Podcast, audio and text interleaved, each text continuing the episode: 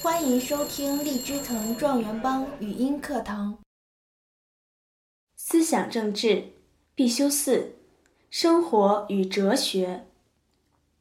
第一课：美好生活的向导。第一个大标题：生活处处有哲学。第一个小标题：哲学就在我们身边。认识世界，办好事情，都需要哲学智慧。人们对问题的高明认识，解决问题的巧妙方法，都和一定的哲学智慧联系在一起。然而，哲学的智慧不是从人们的头脑中凭空产生的，而是人们在认识世界和改造世界的活动中，在处理人与外部世界关系的实践中。逐步形成和发展起来的。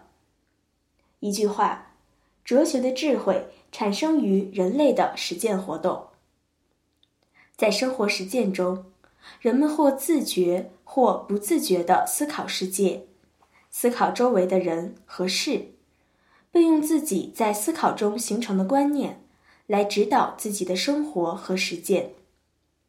在这些思考中，会触及这样或那样的具有哲学性质的问题。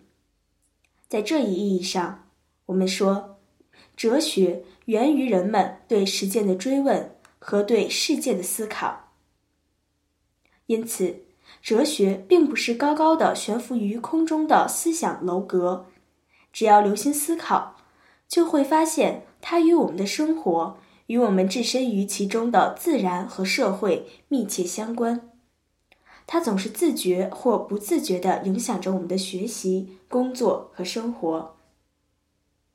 第二个小标题：哲学是指导人们生活的更好的艺术。自然界变化万千，社会错综复杂，有时会使人们感到像走在一片茂密的森林之中，正确的前行的路在何方？这时。我们需要有照亮前进方向的理性和智慧的明灯。哲学是一门给人智慧、使人聪明的学问。在古希腊文和英文中，哲学的本意是爱智慧或追求智慧。在汉语中，“哲”就是智慧，哲学就是智慧之学或追求智慧之学，即爱智之学。正如马克思所说，哲学是现世的智慧，是文化的活的灵魂。真正的哲学可以使我们正确的看待自然、社会和人生的变化与发展，用睿智的眼光看待生活和实践，正确对待社会进步与个人发展，正确对待集体利益与个人利益的关系。正确对待进与退、得与失、名与利，从而为生活和实践提供积极有益的指导。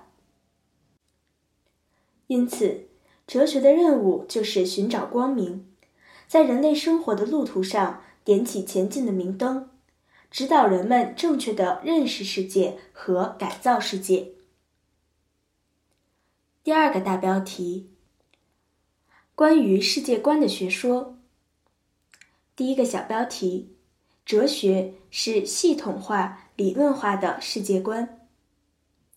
每个人都要接触周围的事物，都要通过实践活动获得对事物的认识。这种认识积累多了，就会形成对世界的一定看法。人们对整个世界以及人与世界关系的总的看法和根本观点，就是世界观。哲学就是关于世界观的学问。世界观人人都有，但一般人自发形成的世界观还不等于哲学。哲学是哲学家根据一定的自然知识、社会知识和思维知识，把不自觉的、不系统的世界观加以系统化、理论化而形成的思想体系。它同人们在日常生活中产生的零散的、不自觉的世界观，既有联系又有区别。我们既反对把哲学简单化，把零散的、不自觉的世界观当作哲学学说，也反对把哲学神秘化，认为哲学只是哲学家的事情。世界观和方法论是同一问题的两个方面。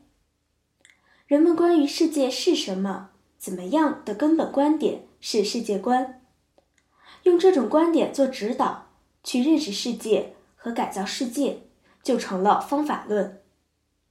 一般说来，世界观决定方法论，方法论体现着世界观。有什么样的世界观，就有什么样的方法论。